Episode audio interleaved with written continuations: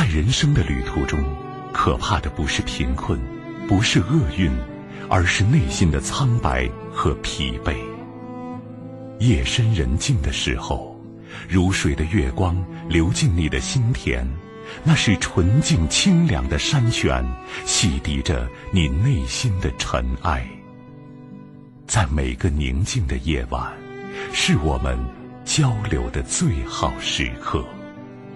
秦岭夜话，让我们一起寻找人生的另一片风景。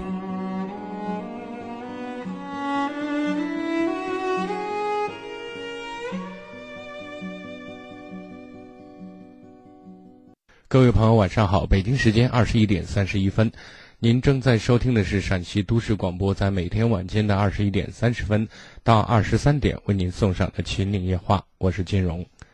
从现在开始，直播间的三部参与热线：零二九八五三五六零零零、零二九八五三五六六六六和零二九八五二六八八二二，在二十三点之前为各位朋友全线畅通。以下时间有请今天晚间第一位来自于二线的朋友。您好，这位朋友，晚上好。啊，你好，金龙老师。哎，您的电话，请讲。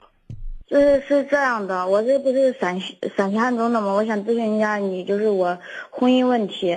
嗯。呃，我是就是，啊，我是二零一六年就是六月十几号是经别人介绍的嘛，然后就是我们不是就相处了三个月嘛，然后我那会儿九月十一号我怀孕了嘛，然后接着就紧接着不是怀孕了，就是是准备打呀，还是就是说结婚呀？然后就商量着嘛，双方父母商量着嘛，然后就走。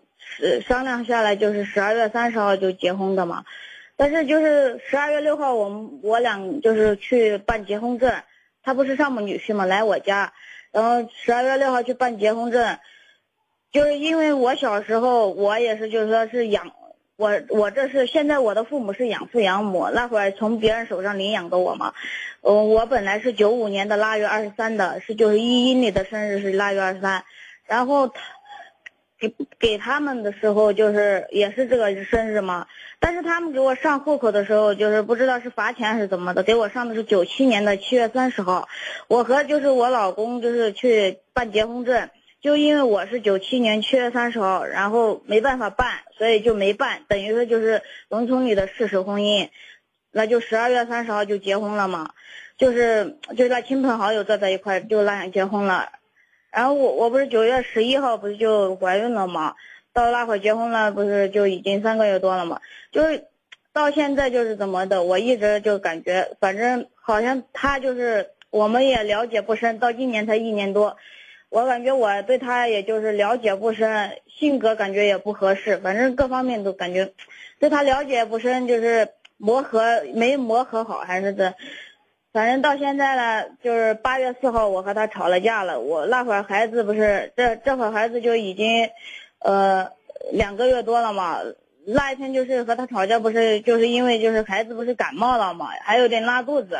我就给他不去早晨去上班去了，我给他打电话，我就说我说你这你这都不关心孩子，我说孩子感冒了怎么办？他的意思就好像好像我这个我我我给他生的孩子，好像就是给我父母生的孩子似的。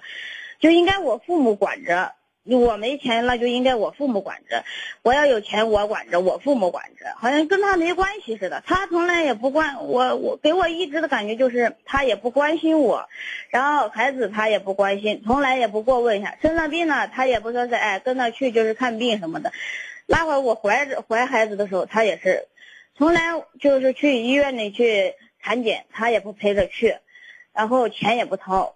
我说我这现在我也不知道弄的怎么不弄的都不知道手足无措的。我说我一直也听经常听你的节目，我说我就说我打个电话我咨询一下你，我也不知道现在咋办。他已经从我家，他不就上门女婿吗？从我家已经回去就是已经快半个月了，十二三天了。他为什么要这样对你？我不知道，反正我俩就是是别人介绍的。别人介绍你们在一起生都有了怀孕有孩子在一起都生活了那么长时间，到现在为止，你告诉我你不知道他为什么这样对你？也可能就是呃他。就是说是那种内向的性格，而我是那一种外向的性格。就我可能就是我比较强势一点，他就是什么话他都。那你到底想怎么样呢？心里不说。是你比较强势，换个角度讲，你不把他当人看。哦，对。那你告诉我你想干什么呢？我没想干什么呀，我只想说。你好歹我也，你说事实婚姻不事实婚姻，或者就是先不说这个婚姻是不是事实婚姻，没有这一说法。你们没有领结婚证，在某种意义上你们没关系，你们属于非法同居，就这种关系，不存在事实婚姻这个说法。那不管怎么着，总总孩子该是你的吧？啊，孩子他应该去去管，这个没有问题。但是我这个是一个你们这。随后出现的一些状况，也就是说，你找男朋友，你找老公，你到底想干什么？你想要一个好婚姻的话，那么我们就应该学会去做一个妻子，怎么和自己丈夫相处？这个对你来讲不是一朝一夕的事情，是长久的事情啊。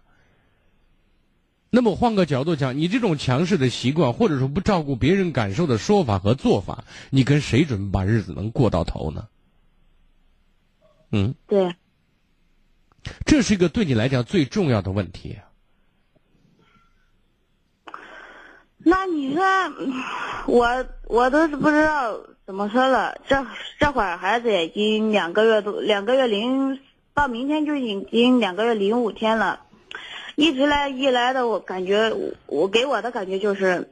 好像我跟他就是陌生人似的。他跟你就不想过日子了。其实我相信，他家里人和你家里人坐在一起，大家商量着怎么在一起，把孩子保住生下来。至少在那个时刻，大家是想把日子过好的，对不对？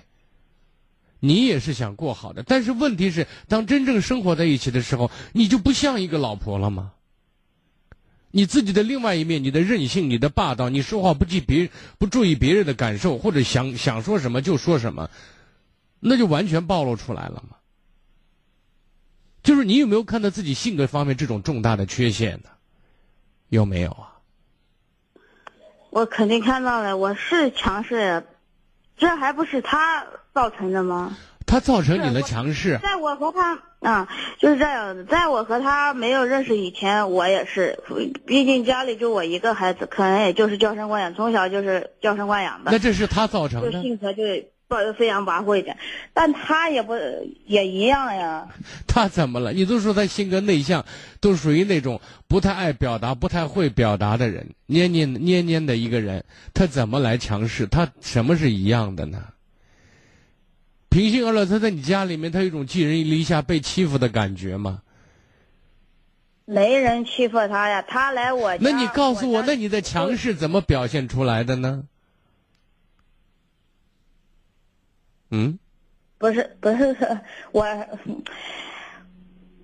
我我我也不知道怎么说，我强势了，真，哎呀我。你看，我现在想说的意思是，如果你现在觉得这个男人确实他不中你的意，他各方面表现的都很差劲，能力也很差劲，为人处事也很差劲，那么这个不是你的原因，这是他的原生家庭给他带来了性格特征。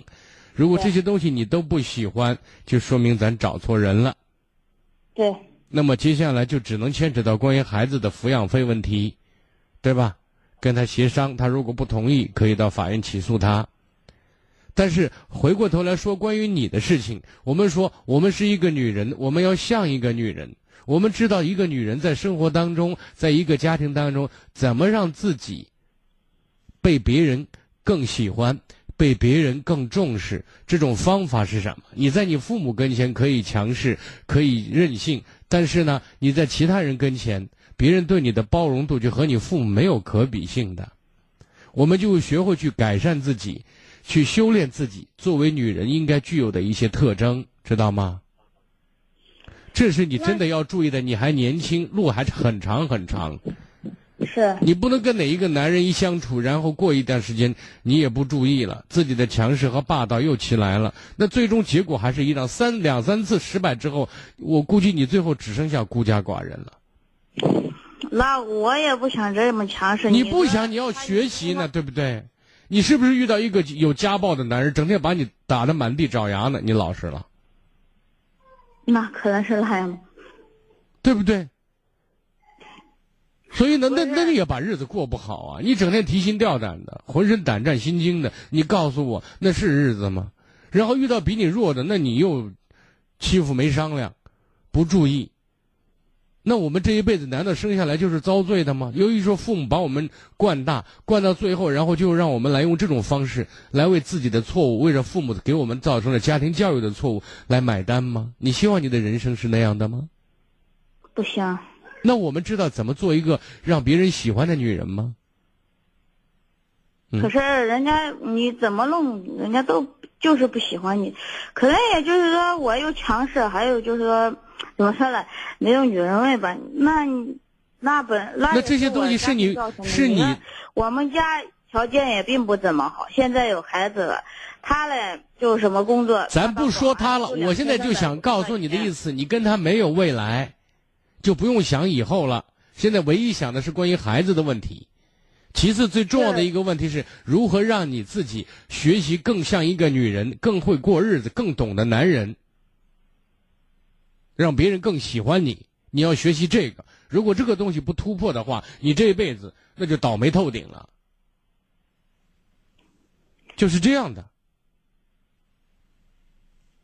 我现在就烦恼的是，到底我和他还要不要过日子？反正人家我现在想告诉你，你不用跟他过日子了，啊？什么他？怕你了，你不用跟他过了。不是我，不是他怕我了，我我感觉是我怕他了。我你不知道，金庸老师，我四月十四号我还我还给陈科老师打过电话，那一次也是吵得不好，然后就陈科老师就是说说让我就是也意思就是他听了我说的那些，他也意思就是说感觉我也是强势，就意思最后一句话就是说让我就是说，呃，把我的爸和他就是说要让他们成为我的帮手，而不是我的对头，我也不想这样。我只是你你不想，那你知道该怎么做呢？没有人想坏，那怎么好呢？你知道吗？我也不想这样。你说我作为孩子的妈，你不用跟我讲那些没用的话。我现在问你，你想好，你知道怎么好吗？不知道。你不知道，我想好不是白想吗？你想好，你得像一个老婆，你得像个女人，你懂得会尊重、欣赏自己的男人。你得看到他身上的优点，让他回到家里有一种归宿感，有一种家里的温暖的感觉。这些你会做吗？不会，你不会，别人为什么要跟你过呢？你说我想好呢，你想好什么都不会的话，这想不是在这儿做白日梦吗？对不对？咱都当孩儿他妈了，一不小心，对不对？嗯，你说你还这样对自己稀里糊涂的混着日子，再过几年，那带着孩子的一个女人，那把自己搁这剩下了。那个时候随便找一个，哇，你又不满意，又是打又是闹又是吵的，这一辈子难道就是这样的一个状态吗？你觉得这个男人有什么好啊？你知道吗？我看不到一点。有，我现在你看不到一点就把他他招进门，就把他就把你嫁给他，啊？啊？你你说什么？我说你看不到他一点好，就同意跟他上床了，跟他还怀孕了，还把他领进门，为什么呀？那就是自己自己做的错事呗。之前你自己做的错事，就是当初你是看上什么了，才一步一步的把事情朝这方面发展的，你知道吗？我呀，就是太无知了，就感觉他长得比较好的，就这一点。就因为他长得帅是吧？对啊。其他，哎，我就一句话，自己所以呢，找一个和自己匹配的，一定要有一个互补性，他有的你没有，你有的他没有，而且彼此都很欣赏，这样才把日子能过和谐。没事看看书，多学习一下，多了解一下女人自己，多了解一下男人世界，然后再学习怎么跟人相处，好吗？嗯，这件事情如果不急着处理，先放着，因为也谈不上要处理什么很急迫的事情。离婚谈不上，就是个养孩子的问题。对，好吧。嗯，好，再见。接听下一位。喂，是我吗？哎，您的电话。哦，金勇老师你好。你好，不客气。哎，我想咨询一下我儿子的事情。嗯。嗯，就是这次十一，儿子和他女朋友都回到我家来了。回到我家来以后，经常，实际儿子经常是啥事情都是给我是报喜不报忧的那一种。这次回到家里以后，说给我商量个事情，我不知道是啥事情，结果他跟我说就是。我儿子女朋友的他妈，也就是未来的丈母娘，就是不怎么样。我问是啥情况，他就跟我说是，嗯，是经常给他说，嗯，他自私，嗯，意思就是不孝顺他。我，嗯，我用方言说吧，我普通话不会说。好。他跟我说了一话，就是说，呃，他是逢年过节的时候是给是给也给打钱的，打钱的，就是今年嗯过节的时候，嗯，因为他现在他是呃研究生刚毕业，嗯，他女朋友也是研究生毕业，也现在呃在实习阶段。也没有挣到多，挣挣挣的钱也不是很多，当然也女儿也他妈也打钱的，嗯，这一次就是还没有及时的给打钱，也就是经常打电话，打电话的时间嘛，就是呃不分学习时间和休息时间，比如是就是嗯十一二点也打。早上五六点的时间也打，就是不分这个时间。当然，我也还没有见过，嗯，也就是未来的亲家也没有见过，嗯，不知道人长得咋样，到底是人品咋样，咱也还没有见过。娃就跟我这样说的，跟我商量的意思嘛，就是，嗯，到底，嗯，这个钱他是继续打还是继续，还是咋弄？再一个，嗯，问我的我，我也没办法。我听你这节目也听了好几年了，听了好几年了。但是这个事情给张子玉说了，我也确实是没办法了。所以说我今晚，嗯，电话也来打，也新闻也打进来了，想咨询一下，嗯，这个事情，嗯，请金文老师给我们。呃，指点一下，也我也替儿子也咨询一下，嗯嗯，看这事情应该咋办？你儿子和那女孩谈了多久了？呃，四五年了吧？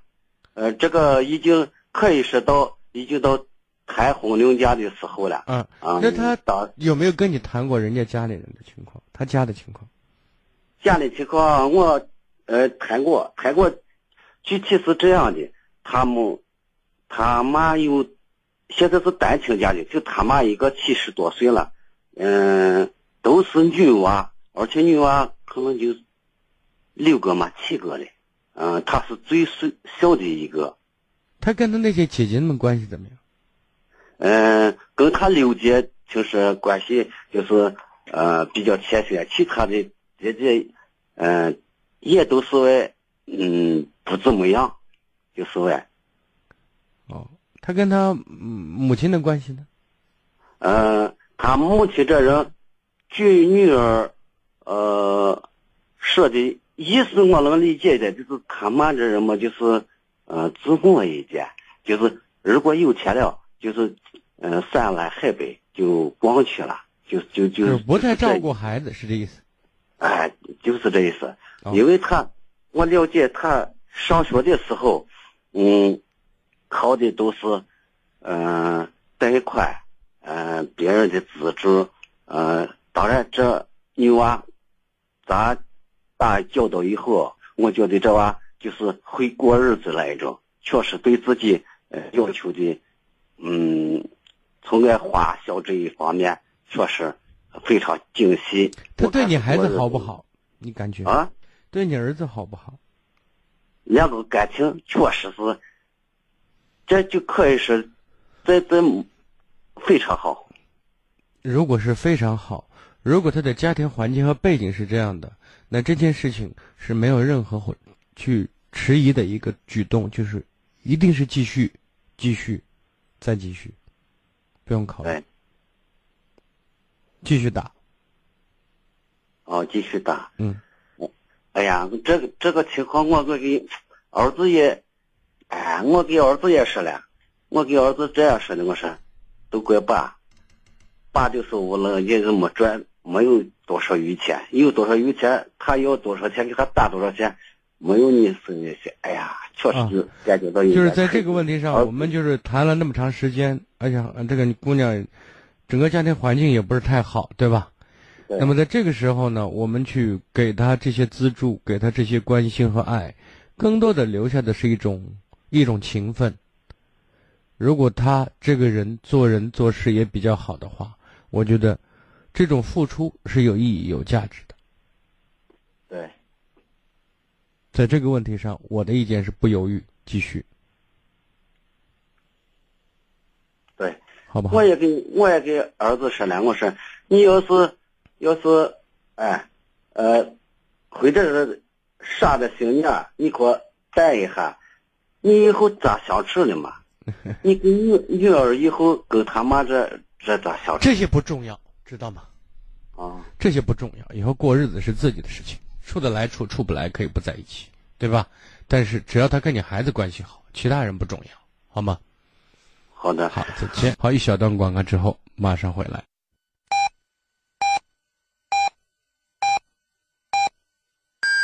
北京时间二十二点整。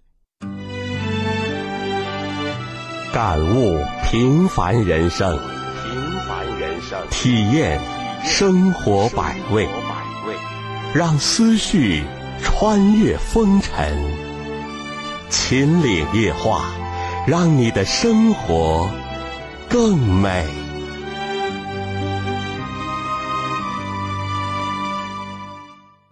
北京时间二十二点，各位朋友，您正在收听的是陕西都市广播，在每天晚间的二十一点三十分到二十三点为您送上的《秦岭夜话》。在节目进行当中，如果打电话不方便，有意见和建议的话，您可以关注一零一八陕广新闻的微信公众平台。如果有家庭问题、子女教育问题、感情问题需要给我留言，或者收听节目回放的时候，您可以关注我的微信公众号“金融之声”就可以了。那很多朋友呢不会关注，我其实也很奇怪，但是也很也也基本上能理解，因为有些朋友呢，尤其是年龄稍微大的朋友，对智能手机的功能不是太熟悉的话，添加这种微信公众号还是有一些迷茫。那么今今天呢，我就再次把它介绍一下。那么打开微信之后呢，在微信的右上角有一个加号，把它点开，然后呢，在第二个栏有个添加朋友，把它再点开，点开之后在最下方有个公众号，再点一下，然后输上“金融之声”四个汉字啊，然后再搜索，就会找到我们这个微信公众号。那么您加关注。点一下关注就可以了。那么有什么情感方面的问题、子女教育方面的问题，或者是婚姻的问题等这些事情，都可以在上面给我留言。同时听收听节目的回放呢，也可以采取这种方式去收听。继续来接听热线。喂，你好。喂，你好，哎，您的电话，请讲。嗯你好，嗯，请讲。我我想咨询一下孩子教育的问题。嗯我是我姐的孩子，我外甥，他今年升高一。嗯，他学习习惯不不太好，就是学习还差不多，就是嗯一直爱玩手机。我姐就嫌他学习怕耽搁学习嘛，就把手机还嗯手机他手机坏了，就把家里的网就断了嘛。嗯现在我姐就是家就，我姐就和他在在一起，就我姐一个，我姐上班的时候，她她上学，我姐下班了，她又回家了，拿我姐手机耍，就玩一下嘛。玩一下，前几天一直玩，我姐也没在意。前几，就是这一个来礼拜吧，我姐突然发现手机上有视频，那种非常露骨的视频，就是大人都比较黄色视频是吗？是黄色视视频，嗯，我姐就删删删了，我姐也不好意思，觉得孩子大了，她不知道怎么和孩子交流这个问题。删掉，然后跟孩子含蓄的说，这种事情你不能过分去、过早的去见见识，或者过早的去经历和感兴趣，点到为止就可以了。嗯。我我姐，就是这些个问题看起来很严重，其实也没有很很大不了，这是人的一种本能，知道吗？我们只是告诉孩子，目前这种年龄阶段和这样的一个状态下，不适合去留意和关注这些东西，提醒到就可以。嗯，就是让我姐给他含蓄的说一下。是的，啊。嗯，你说含蓄给他说，我就怕他不听怎么办呀？你看。首先呢，我们把这件事，他又不是傻子，你就是他妈妈能够说到这，其实这个问题由他父亲说是最合适的，知道吗？如果父亲不方便说，我我姐和我姐夫离婚了。好，如果他不方便说，那他妈妈就是说你还小，成人类的这些东西你不要过早的去介入，这对你学习也好，身心成长也好都不利，这样够含蓄吧？对不对？嗯。这是其一，第二。那么从现在开始呢，你拿手机的时间会有所缩短。如果还是再发现类似的状态的话，那手机就不用给了，明白吗？明白。啊，第三点，如果第二次还是发现这种情况的话，建议你姐姐带孩子做心理方面的疏导，以防他心态一些扭曲，好吗？对，我今天下午他给我打电话，我就那样说。他说：“我们听你节目听了好多年了，嗯，我我姐就说，他都不敢直接给你打电话，因为他不是在房房子里住。我明白，我明白，比较安静一点，怕他听到了，对他影响。我说的这些您听明白了没有？我听明白了。好的，转告你姐就可以，好吗？哦，我还想咨询一下我姐的问题。”嗯，我姐和我姐夫前几年离婚了嘛。嗯。离婚了，我姐也没再找人，他也没再找人。我姐夫那个人比较懦弱一点，我姐是个比较能有能力的人。他在我们县城不是，我姐就做生意嘛。她在县城不是给买了一套房嘛，在家里她把房，我们是农村的嘛，她不是把房盖了嘛，盖了以后。我姐和她婆婆，她婆婆那个人是个啥人？我就是把一分钱都看得比较重，给媳妇一分钱都不会，就很吝啬，也很抠门，就完了啊。哦，还有呢？他抠门，他对他女儿，他一点都不抠门。那因为他里外分得清啊。他把他一辈子积积攒的辛苦钱全部就给他女儿了。那现在你姐跟你姐夫已经离婚了。针对这种现状，您今天打电话想告诉我什么，或者想问什么？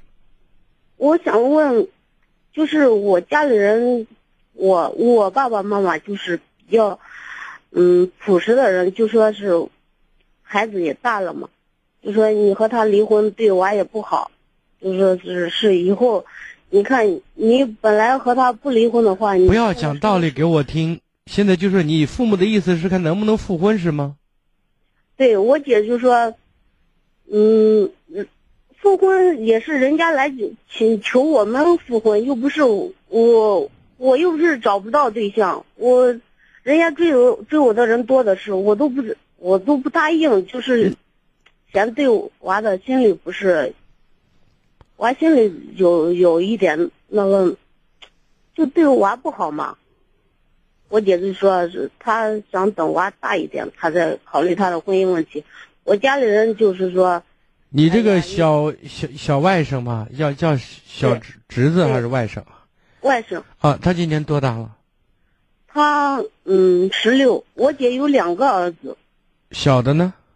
小的十六，大的比这个大两岁。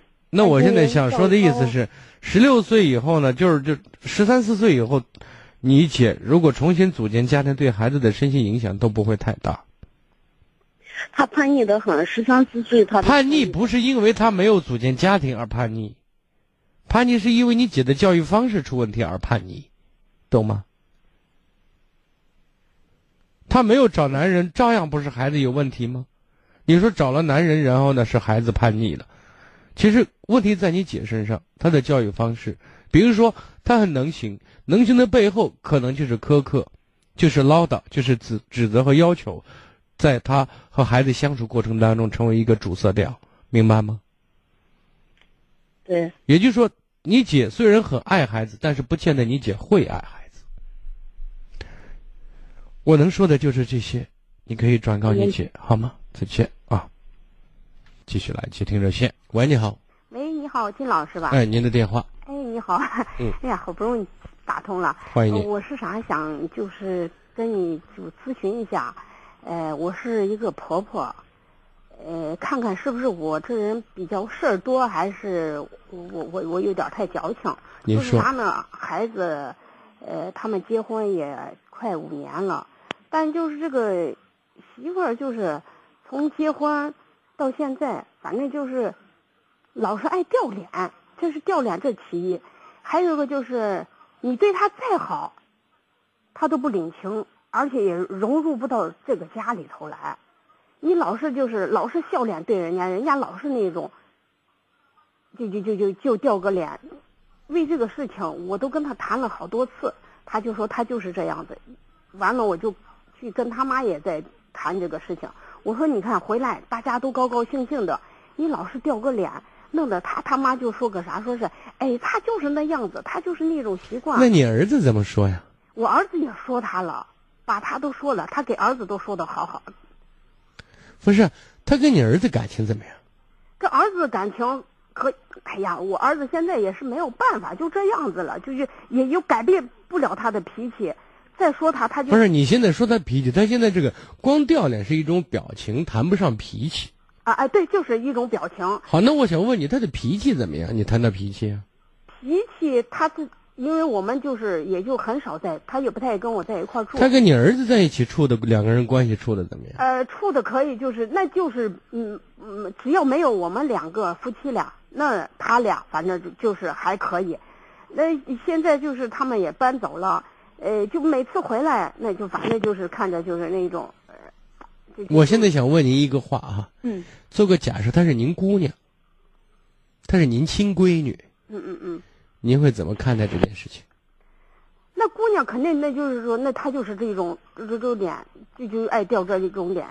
所以呢，在这个问题上，只要你她跟你儿子的日子能过，你现在就给自己一个说法。嗯。我这媳妇儿就没有孝基，你知道吗？她的面部是比较僵硬的，他就这样人。还有个另外一种安慰自己的是，他没有对，比如说公公婆婆出言不逊，做事很可憎，对不对？嗯嗯嗯，或者说很过分。他那如果这些都谈上谈不谈不谈敢不敢？人家只要没做，知道吗？嗯，咱现在就说，就更多的给予的是一种宽容、一种理解，而不是要求，知道吗？对对。您也不应该这件事，如果已经在一而再、再而三的给你儿子讲了，给你亲家也说了，给你媳妇也谈了，状态还是这样的话。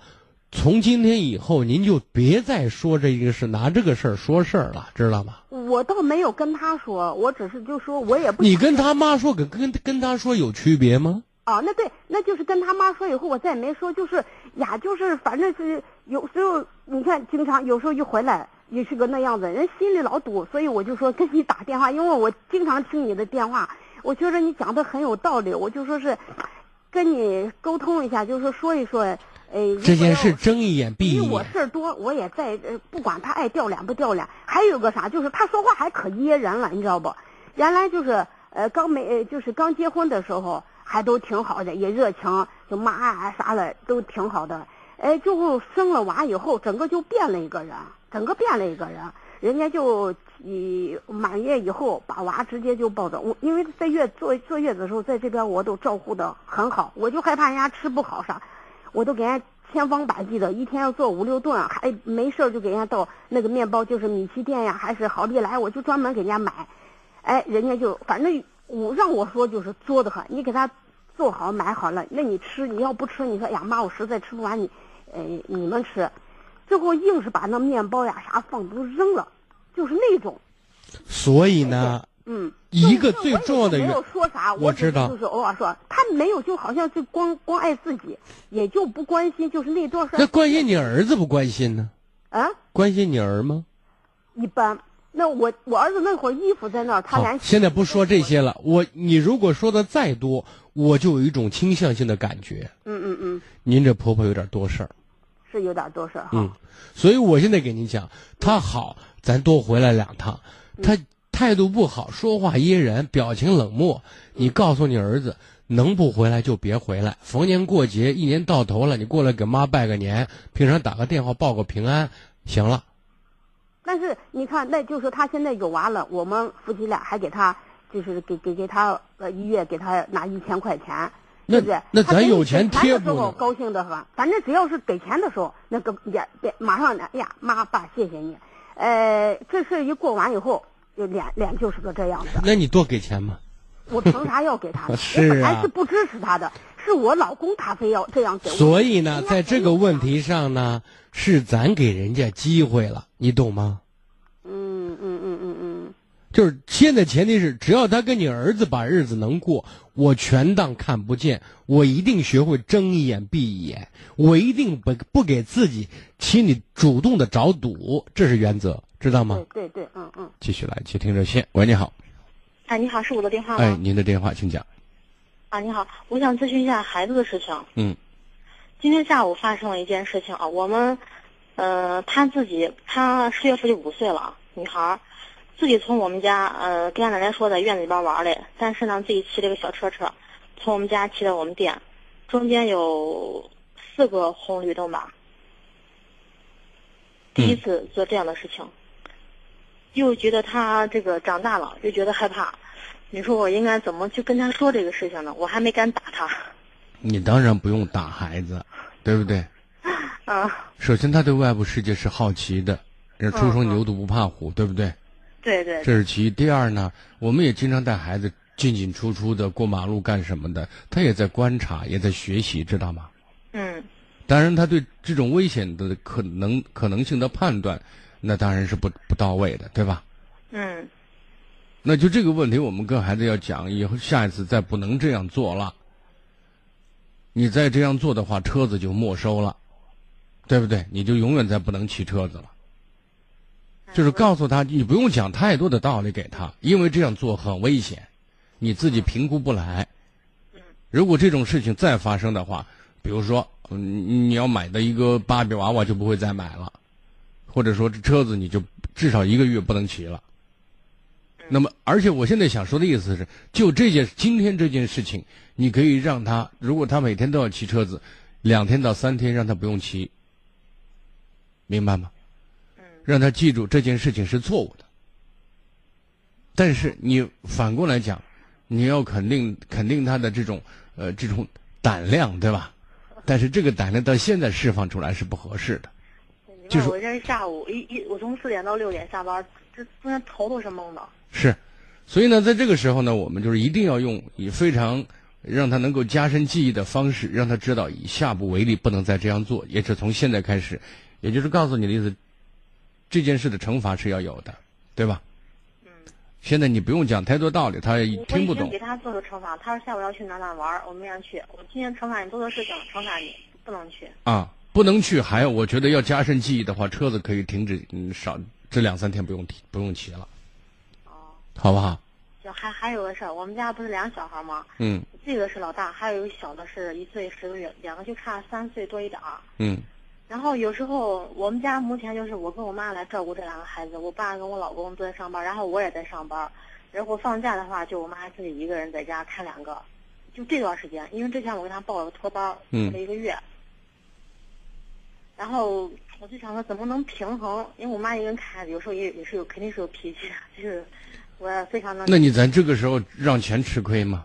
只能用用你人民币解决问题了。不行，咱雇个钟点工，或者说在你妈的这种，嗯，不能说监控下吧，但是差不多就这意思。至少可以有个搭把手，帮个忙，可以分担一点家务嘛，对吧？嗯，我们我我我这上下班都会都会在家里。那不是？那你说的意思到底是要平衡什么呀？平衡两小孩之间，然后平衡两小孩之间，我一直说，不是，我一直在讲，当老二出生。老大一定要学良性的教育方式和环境是让老大介入到老二的成长过程当中，知道吗？不要让他产生一种厚此薄彼。他曾经是家里的焦点，最后老二的出生，他被就是排斥在旁边，重视程度受到威胁或者说剥夺，那么他的心理就会失衡，嗯，对吧？嗯，就让他觉得哇，我是姐姐，我当姐姐了，我好牛的，对吧？嗯，然后我要做出一个好样子。我要关心他，关心小的，照顾小的，然后我让小的还听我的，知道吗？他有时候挺关心，在我小的老欺负他。你看，在这个问题上呢，我们不是你看小的才一岁多，对不对？嗯。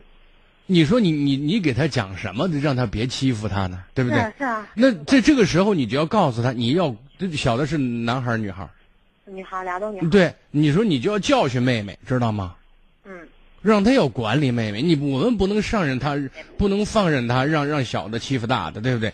那么把这个权利交给他，但是要注意分寸，对不对？嗯。你可以怎样的就是就收拾他，具体要讲的很具体，知道吗？但具体这块我我我不太会。哎呀，那不是 拿个小棍打他呀，打打轻一点呀，对不对？或者说把他放在那里，这扶住他不让他动啊，对吧？总而言之。这种权利可以交给他，嗯，但是要教他怎么掌握好分寸，当然这是有难度的，因为更多的时候我们家长是在监控当中的，是吧？嗯，对对。啊，所以呢，我们只是表达一种态度，我们不要给他传递一个信念，嗯，一个信息，就是你要让小的，对不对？小的欺负你，他是小的，那就觉得很委屈，对不对？对对对。同时又觉得哇，我爸妈好像不爱我了，明白吗？我明白。啊，就是这样的。好吗？是比较难把握一点。那么，那教育孩子本身就不是一个轻松的活儿，是一个技术含量很高的活儿。只是我们很多时候不懂得它的重要性，或者说比较盲目，那么稀里糊涂这样就就把孩子混大了。因此，才有时候孩子长大之后进入青春期之后出现那么多问题的，对不对？对呀，对，我就是不想稀里糊涂的把他混大。所以没事，咱看看书，了解一下。细节啊什么的，对，了解一下这么大孩子的这种心理，他的心理特点是什么？还有呢，像一岁多，我们应该怎么去去引导他？嗯，对吧？这些都是需要学习的，好吗？对，对，这个就是只能是通过看书来学习吗？还是？一个当然是通过更多的时候通过看书，然后还要理论和实践相结合嘛，对不对？啊，咱不能光是有些书里面也是胡，不能说完全胡说八道，那有些很教条的，对不对？对啊，对，我就觉得我我看了看了一点一本书我看了一点没看没看多，我觉得跟我们家孩子好像不太适用。对啊，那有些东西说孩子好孩子是夸出来的，那问题夸要分场合、分年龄段，对不对？那跟孩子要成为朋友，在哪种情况下跟孩子要成为朋友？如果他现在的判断能力、是非分辨能力都很差的话，你成为朋友就意味着，哎，他我们要尊重孩子的选择。孩子五六岁、七八岁，你告诉我，你尊重他的选择，你敢尊重吗？那不敢。就是啊，那这个东西一定要分清分细节，好不好？嗯，就是我们家老大这个，他跟同龄人比，跟同龄小孩比，我觉得还挺挺不错，挺优秀的。你说那个夸小孩这一块他就可爱人夸他。如果人家老师就是说，他就刻意把他冷冷一段时间，就不夸他，表现挺好，也不太夸他，他就给你找就找理由，又或者找事儿在你面前表现的这种，让他让老师去夸他。那我觉得谁大人和孩子在本质上的心理需求是一样的，知道吗？嗯。谁都喜欢被重视、被肯定。嗯。但是我们首先让人知道，他获得重视和肯定的手段和途径是正确的。嗯，只要是这个，你为什么不夸呢？爱表现，比如谁做的不好，不是状元小状，你知道吗？那这种东西呢，就是我们有时候可能就要就要在在这方面给他漠视一段时间，知道吗？对啊，那这种找重视、找找别人夸的这种方式，是不大对，有利于他未来的与人相处和合作的，知道吗？是是。我们学会漠视就行了，知道吗？嗯。那对他好，但是你要你一定要告诉孩子怎么做是对的，知道吗？嗯。这个时候不用讲大道理，你一定要告诉他具体怎么操作，怎么做，懂吗？嗯。你不要说你这样这样做呢，你你等于说别人会对你产生什么样的看法？那么这个是是一个什么打小报告？这是一个什么样的一个人？对不对？你不用讲那些，他听不懂的，知道吗？我我我我我之前跟他说的是，我说你不要管人家怎么做，你不要管人家的闲事儿。那你那他要知道这，那我那我那我该怎么做呢？对不对？对呀。你要告诉他该怎么做，就像孩子过红过马路一样，说说红灯停，绿灯行，这个是很具体的，对不对？嗯。你孩子没你给孩子没有教过，也没有讲过，然后孩子红灯往前冲的，然后你把孩子骂一顿，这就是你的不对，知道吗？那这样的话，应该给他怎样讲呀？你看，孩子遇到这个问题，首先你告诉他不能这样做。为什么不能这样做呢？因为你这样做容易让别的同学对你产生反感，对不对？别人就跟你不玩了，知道吗？对。但是你可以私下劝他，比如说做了什么事情，骂老师也好，就搞破坏也好，你可以私下跟他讲，对吧？嗯。然后你的任务就算完成了。对吧？就是有些东西，你现在让我给你非常具体的操作模式哈，我觉得就过于死板了，知道吗？而且一点瑕疵没有的可能几乎是嗯不存在的，知道吗？而且你在生活当中，你跟孩子相处过程当中，你行为做事的方式，那孩子会看着看着模仿和学习的，所以你一定要注意你的言谈举止。比如让孩子不要说脏话，你拿电话骂人，对不对？让孩子不用骗人，然后你明明在家，你告诉当着孩子面说：“哎，我不在家，我在哪儿呢？”那孩子会看的，对不对？这个也不会，不会，在我们家他们不我我。好好好，不会就好，我们不说了，就说到这里吧，再见啊。好嘞。好，一小段广告之后马上回来。北京时间二十二点三十分。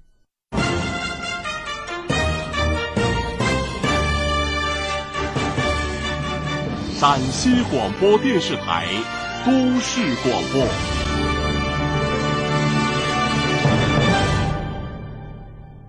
北京时间二十二点三十一分，各位正在收听的是《秦岭夜话》节目。如果有家庭问题、子女教育问题、感情问题，需要给我留言或者收听节目回放，您都可以搜索微信公众号“汉字金融之声”加关注就可以了。继续来接听热线。喂，你好。哎，你好，金融老师。哎，您的电话。哦呀，我有一个事情，我想让你帮我出出主意，拿个主意看怎么办好啊？你说。我是就是一生婚姻也不好，不好在三年前呢，我就离开家了。离开家以后呢，在这三年之中呢，就说我们双方也多次见过面，对方一直也没有说叫我回去，或者是解决矛盾啊，说是也不解决问题，也不说离婚，就这么见了哈五六次面，就是这么不了就过去了。现在呢，他跟我说是你现在你有什么要求？就是说我我说我现在就是我也不想我不想回去，但是我看他过的，自从我走以后，他过得其实并不好，过的是越来越差了。但是他现在跟我低头认认错，我觉得我金融老师我不想跟他和，但是我的岁数也不小了，都五十多了，但是现在就很矛盾啊，不知道是。合着好呢，还是跟他不合？不是，我现在想说的是，你跟他分开是因为什么？我跟他分开的时候，就是因为他在家平常呢，就是动不动给你施暴力。再一个就是，呃，整整去年他没给过我一分钱，就是家里我也不买菜，我也不买面，我也不是你都不是分开三年了吗？还谈谈你去年了？不是，那是在就是我离开家之前，那分开，哦，就是。走的时候是为什么走呢？就当时其实我早都不想跟他在一起，但是因为有孩子，我就顾及到孩子上学的事情，我就一直跟他弄，没没走。结果就是走的时候是因为我儿子要订婚了，我就想的是好过歹过吧，反正你也算是家里一份力量，你不给我钱也罢，但是你只要管孩子也行。孩子订婚的时候，他说他不管。嗯，后来他不管以后，我一看订婚也不管，买房也不管，就在这种情况下，我就我一看彻底心凉了。我说那还要这有什么用？我就离开了。你离开了，最后那事儿怎么办三年呢？我跟我儿子出来以后，给他也把婚也定了，孩子也工作了，房子也买了，但是欠了别人很多账。他现在呢，又想的是来跟我和好，我就觉得我该受的罪我都受完了，我现在我觉得我生活平静了，你跑来找我干什么？因为他是比较潦倒嘛，活得很没底嘛，没意思嘛，找一个人但是他不缺钱，他钱很多，他就是情感上可能觉得不好。那他是一个什么样的人呢？按你所讲的，他有钱不给自己儿子花，不给自己老婆花，他在和你过日子那些，那把钱往哪儿花呢？他不是，他就是老拿他那钱坑我们。不是，我知道他嗯坑了，他坑了之后，这些钱在哪儿呢？有没有出路？没有。那你的意思，他是一个守财奴，是这意思回答我的问题，回答我的问题。嗯他是一个守财奴吗？嗯，他自己也不铺张浪费，就是很抠门的一个人，是吧？嗯哦，那就是他，他不会造钱，对吧？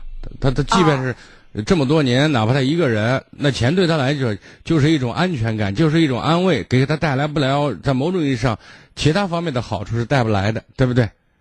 嗯啊，你说，你继续，该你了。啊，就是后来就是说嗯，但是就是我们分开这三年以后呢，我儿子也结了婚了，我给他房子也买了，就在这个什么一切一切都办完了以后，我觉得我才松了一口气，轻松了。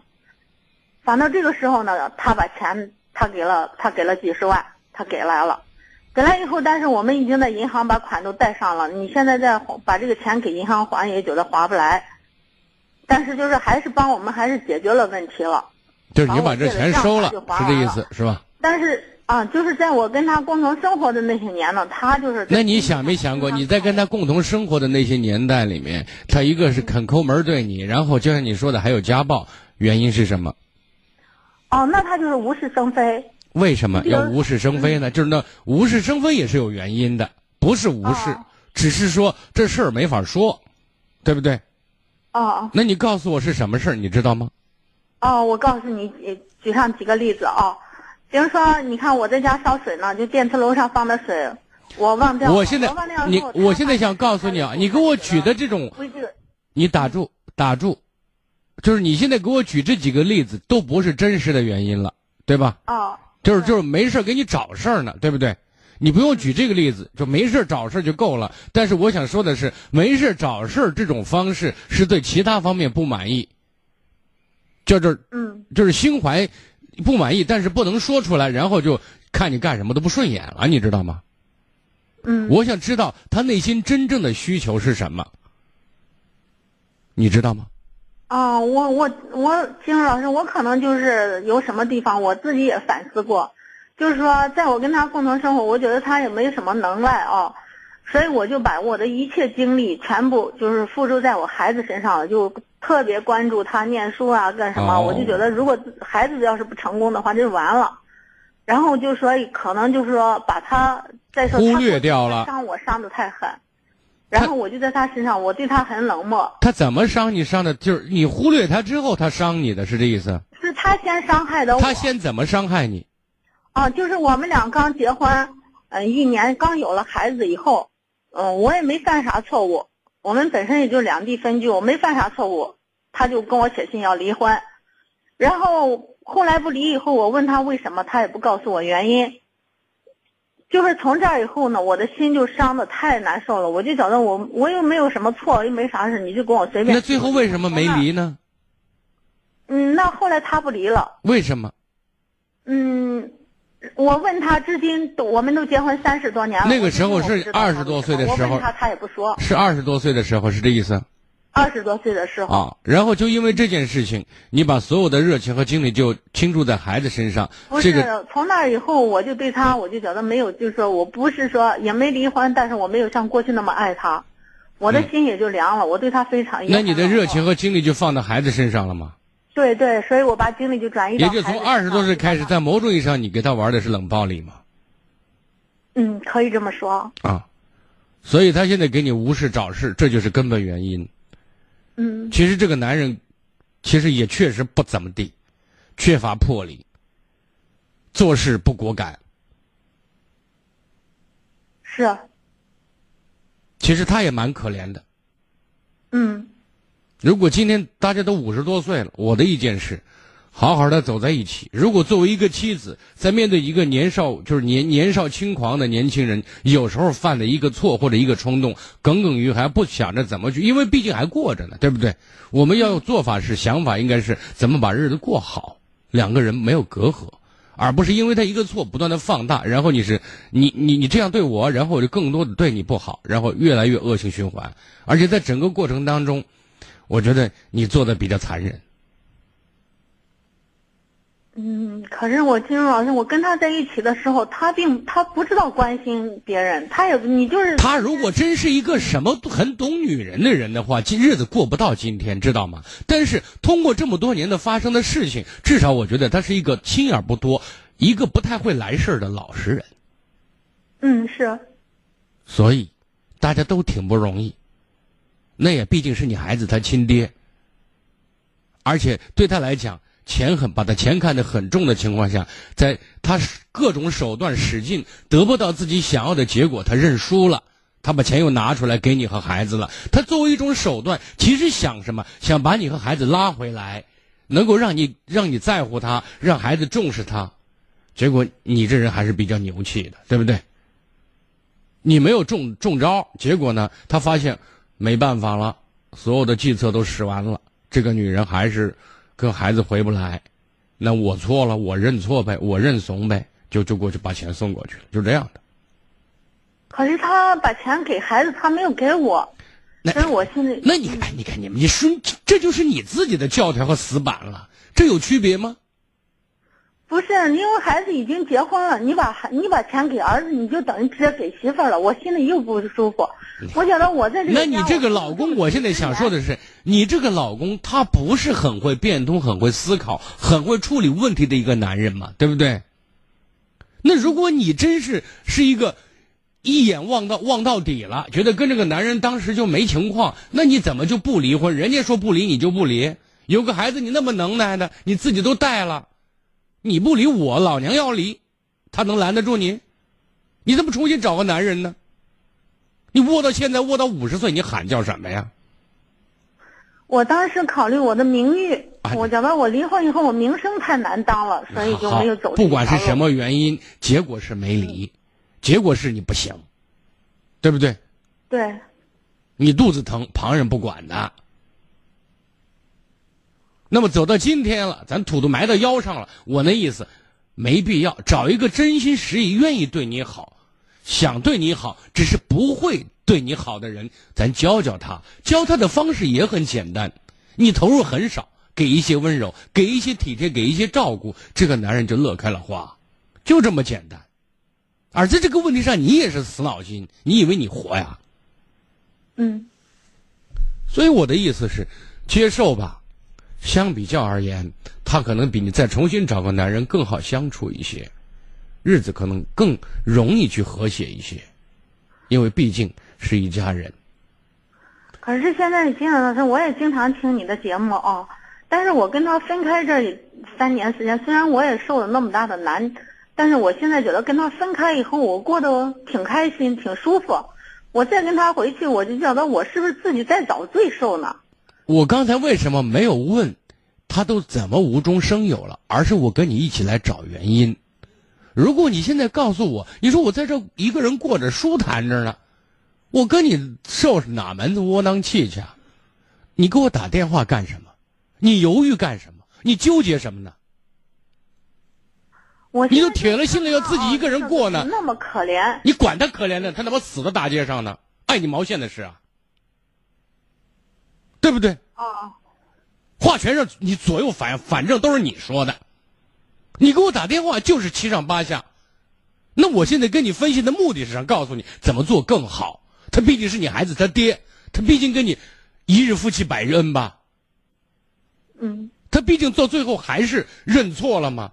如果说一定要犯错，他有错，你的错更大。如果他真是个有血性的男人，早就跟你离婚了。人家不知道现在孩子都有了，估计现在给第二次结婚的女人的孩子结婚了。嗯，那这个男人也不行嘛，老实不会来事，缺乏果敢嘛。我刚才说了嘛，嗯你折磨我几十年，跟我玩冷暴力，我基本是当时有错了，我脑子一热，看上另外一个女生，想跟人家结婚，最后没结成，没谈成，所以说我继续跟你过。那年轻人谁都犯错嘛，对不对？结果你你逮着我一个错，折我折磨我几十年。他真是要敢做事的人，今天你根本没机会给我打电话，嗯对不对？嗯因此你够狠的了，听明白我的意思了？嗯，听明白了。再见，继续来接听热线。喂，你好，啊，您是嗯，您您的电话请讲。那个就是我跟老公呢，他结婚了是三年了，头一个孩子的时候，在我坐月子的时候，老公呢他就出轨了。然后，然后我发现了，我问他的时候，他就告诉我了，他说只是生理需求，并没有其他的。嗯，他向我保证了，让我原谅他，我也原谅了。我给了他一次机会，可是最近呢，前两天我又发现了他带一个另一个女孩出去，出去他们玩的，还有就是开房的那个照片被我发现了。我昨天找他谈了，但是呢，他还是说生理需求，爱的只是我一个。我现在都不知道怎么办。你平常在做什么？工作吗？没有工作，我在家带孩子了。孩子多大了？大宝今年两快两岁，而我现在刚九个月。小的九个月是吗？啊，你就是俩孩子把你捆得死死的是吗？是啊，现，啊，我自己带孩子。学会把孩子给他扔两天，没人带，让他带，他在外面上班了。把孩子送到他上班的地方，放给他，你就走。你要知道，你老公之所以可以一而再、再而三的出现这种情况，就是因为你太好说话，不让让他能够感受不到他做了这些事情最后要承担的后果到底有多恶心，知道吗？他之前都是挺老实的、挺本分的一个人，但那他属于那种念念驴踢死人的人，他做的事儿不老实、不本分吗？你相信他说的，还是相信他做的呀？现在他现在跑了业务之后，他就变了，感觉。好，所以我现在想你收拾他一回，你收拾他的方法，把俩孩子全部抱到他工作的地方，往桌子上一放，你就走了。他上班了，他看不了孩子。他看不了孩子，可以找女人，可以和女人一起睡觉，他是可以有时间的。你还有什么要说的吗？你给我打电话是问我要该怎么办是吗？就是我想跟他离婚，但是他就是不离他。你你看，你是好像你很委屈，但是你又很蠢。就是很多我现在给你说的意思，你听明白了没有？你要治他这臭毛病的方式，让他知道他犯错后果是很严重的，让他可以体会到严重的方法，就是把九个月的孩子抱给他，让他给孩子喂奶粉，你就别理，消失三天，至少三天以上。然后他要再跟你好好谈的话，他来求你的话，约法三章或者四章、五章、六章、七章都行。比如按时回家，及时汇报行踪，然后从形式上到内容上表达清楚、表达好一个父亲、一个丈夫该做的事情，懂吗？你说你生理需要，那我是不是找个男人也说生理需要？你同意吗？说的是王八蛋话嘛，对不对？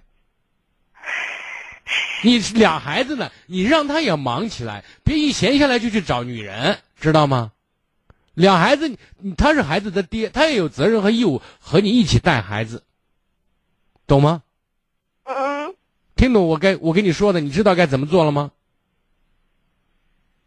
能做到吗？你要是做不到的话，就不用说了，倒霉是应该的，好不好？嗯。再见，接听下一位。喂，你好。喂，你好。哎，您的电话。嗯、老师是这样的，我就想问一下，就是像我这个年龄，就十七八岁，适不适合谈恋爱？你觉得呢？但是我就特别想谈，但又可纠结的那种，到底谈还是不谈？不是，谈恋爱不是一件难事，对不对？嗯嗯。但是难在恋爱背后，它不只是一个谈，嗯，它还有很多事情要面对，嗯，对不对？嗯。那么你觉得你准备好了如何面对吗？或者说你对自己目前这个人，以及你具备的能力，你觉得你可以适应吗？比如说，夸谈恋爱了，嗯，那么现在要出去接人待物这方面，你对你满意吗？你对自己觉得有信心吗？其二，那么你和别人相处过程当中，你能不能比较好的去理解和读懂对方，并且照顾对方的感受？第三，一不小心怀孕了，你准备是结婚呢，还是不结婚？如果做人流的话，对你身体会造成多大的伤害？这一系列问题都是你在恋爱过程当中可能发生的事情。你做好准备了吗？这还一点没有做好。那你告诉我，你说你没做好准备，你贸然进去，最后打得你猝不及防，怎么办？而且你十七八，你知不知道这个年龄对你来讲，就是每个年龄阶段就像水果一样，啊，他们都有自己的收获季节、播种季节，对不对？对。有节气的。对。那这个一个人的成长过程当中也是一样的，什么年龄干什么样的事儿。嗯。这是其一，其二呢？你想没想，你为什么要这么想谈恋爱呢？能告诉我吗？就是因为身边都有可多人谈了，我就可羡慕人家了。可以理解啊，但是你想没想过，嗯，真正做成事儿的人，就是能够看清楚周围、看清楚自己该干什么的人，嗯，对不对？嗯。那那些男孩子很多都都在有些在打打游戏，那我们是不是也冲过去打游戏？对不对？嗯。那好多人都在恋爱，其实这种。现在过早的进入恋爱状态，一个最重要的特点是对自己不负责任。嗯，对不对？傻傻的被人骗的稀里哗啦的，对不对？啊，老师，那您说我最适合谈恋爱的年纪，就是平均就是青少年最适合谈恋爱的年纪是？青少年当然不适合谈恋爱，我谈恋爱的时间二十二岁以上，二十三左右。二十二岁，二十三左右。啊。哦，但是你和异性交往，正常的朋友交往，我觉得没什么，这个没有年龄限制，对吧？嗯。但是你要记住，任何事情背后是有很多内容的，而这个内容你没有准备好的话，那你就会受伤害。尤其在恋爱过程当中，女孩子有些东西、很多东西不懂的话，受伤害最大的就是她自己了。对。好不好？嗯。嗯。我我现在就是，就对一个男生也谈不上说是好感。就是挺喜欢的，但是喜欢就是好感嘛，对不对？嗯。那我觉得有好感挺正常的，你对女生有好感才奇怪呢，对不对？啊。至少我们性取向是正常的。对。有好感，谁都谁心目当中都有自己的白马王子，每个男生心目当中都有自己的女神，对不对？对。正常。嗯。但是我们现在要知道，我们只可远观，不可近玩。原因是。我们玩不起，嗯，你看似别人玩得起，是因为现在很多的责任、很多的具体的事物是他爸妈给他扛着呢，对不对？对。那如果他爸妈不扛呢？因为他爸妈给他不扛是一定的，有一天，对不对？嗯。那个时候要他面对的时候，他解决不了，那时候悲催的生活才开始。对。所以。不要在不该、不合适的年龄做不适合你的事情，产生这种感觉没有错，但是人之所以是人，是因为人会识时务，会管理自己。对，好吗？嗯，好，祝你开心每一天，再见啊！再见。嗯，接听下一位。喂，你好。喂，你好，你好，老师好。哎，你好，是我啊，请讲。啊，我想咨询一下孩子的问题。嗯。是我大姐家的孩子，他今年暑假过去就上大二了。今年十九了，现在这我我感觉就是油盐不进，听不进去那种。你想让他听什么呢？他油盐不进，就是感觉就是他爸他妈不管任何人对他所做的一切都是应该的。那这是他爸他妈给长期以来的一种经验嘛？现在他们收获他们的结果嘛？这个我觉得有点。我现在就就是我就我举几个例子吧，因为他今年暑假他是上周四回来的，然后回去了回去了两天，然后周六我我们是宝鸡的，他又到西安来了，他又在家里，他不住了，他到我这儿来，周六来的，第二天早上晚上睡着了，他就要走，他又去云南，他在他在云南念念书了，他回学校了，就回来两两天这么远的，嗯，然后飞来飞去吗？嗯。飞来飞去吗？坐火车。哦。去年考考试考试的时候考了个，考了个三本那个分数，当时家里让他复习一下，他不愿意。然后三三本那个上也家里上也能上，就是有点费劲儿，因为那个学校一光那个学费一年一万五。嗯。哎，人家就要上，没办法，那就去了，去了就去了呗。现在就是个这，然后礼拜六在我这儿来的时候打游戏呢，我就举个简单例子，打游戏都打了两三个小时了。我说你你别打了，歇会儿。开始人家还听呢，说行行，这忙完了。然后我又催了一下，说我说你退出别退了，别玩了。人家就给我来了一句，你说退就退。哎，我当时我就想，我就忍着了，我就想上去一巴掌。人家再说我忍了，人家来我家了十八九了，我也不好意思下手，我就忍了，没吭声。然后第二天我还睡着人家走，我没说啥，我就给人家拿瓶水把人家送了一下。当时我媳妇把饭都做好了。早早饭做好，我说你吃吃点再走。哎，我不吃，箱子一拿就要走，他就那种说走就走。在家里走的时候，我姐也说十二点了，他妈说把饭就做好要吃，他也不他不吃他就要走。还有一，比如我再举个例，比如说在微信里我给他发个红包啥的，他一领他也他也啥也不说，就是个这。嗯。你反正我就感觉不管谁给他做啥都是应该的。就是没有感恩之心，对对对对对，就是没对，一，是太对了，就是这种。那现在他在那边学习情况怎么样？学习，放假时间，一学期没敢跟人家联系，人家开始微信把我拉黑了，人家嫌我烦。现在人家回来是给我姑娘买个葫芦丝，联系上了，然后我就问他了，我说你上上去年挂科了没有？他说没有。我说没挂科那是极限，没挂科就好。但是回来我问我姐了，我就是我姐说挂了两三门，我当面没有问人家这个事儿，嗯，我不敢问，我一问人家现在就翻脸了。不是我在这个问题上，我想说的是，你是舅舅是吧？对对对对。啊，我觉得说的不客气一点，咱咱也是外人，知道吗？对对对对对，我就是着急这个事儿。不是你急也是白急。把这个完，我说这这这上去咋弄啊？不是，你看孩子的今天的这种状态，不是一蹴而就的事情，不是突然变成这样，对吧？对。说的直白一点，咱把孩子惯坏，他父母知道吗？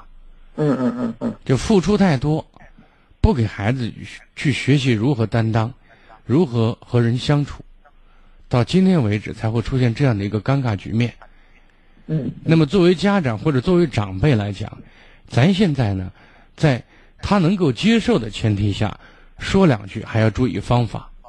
对，这是咱当舅舅的。每次说话我得得试着跟人家说。是，所以这是咱应该做的事情。那那谨慎是对的，他也是一个成年人，对不对？咱尊重人也是应该的。至少我们把样子做好。至于他听或者不听，那是他的事情。我相信他这种状态，生活会教育他，会好好的教育他。那么当孩子受挫的时候，孩子呢被打击的时候。或者说不能去适应生活状态的时候，不管是他父母还是你当舅舅的，不要更多的去指责抱怨，而是就事论事，心平气和跟孩子分析应该怎么做人做事。那么你想马上解决这个问题，回答是不可能。嗯嗯，就是这样的。所以对于你来讲，咱把心紧到，嗯，适可而止。因为这个东西，不是说咱一着急这就改过来了，这一着急说两句，孩子马上就懂事了，不可能的。对对，懂事了，我今天也不可能打这个电话了。所以我的意思就是，他一定会受挫，一定会碰壁。我现在跟你防患的是，未来孩子碰壁的时候，你这个当舅舅的，跟教育自己的外甥的时候，千万不要。就是不断的去指责抱怨他，你看你当初你这人如何如何不糟糕，如何如何不好，你今天活该等等等等等等，对吧？咱更多的以关爱的方式跟孩子分析为什么会出现这种尴尬和被动，就可以了，好吗？对对对。嗯，好的。好好，谢谢老师啊。不客气，再见。好的，今天节目就这样，再次感谢各位，欢迎在明天晚间同一时间继续关注《七零夜话》，朋友们再见。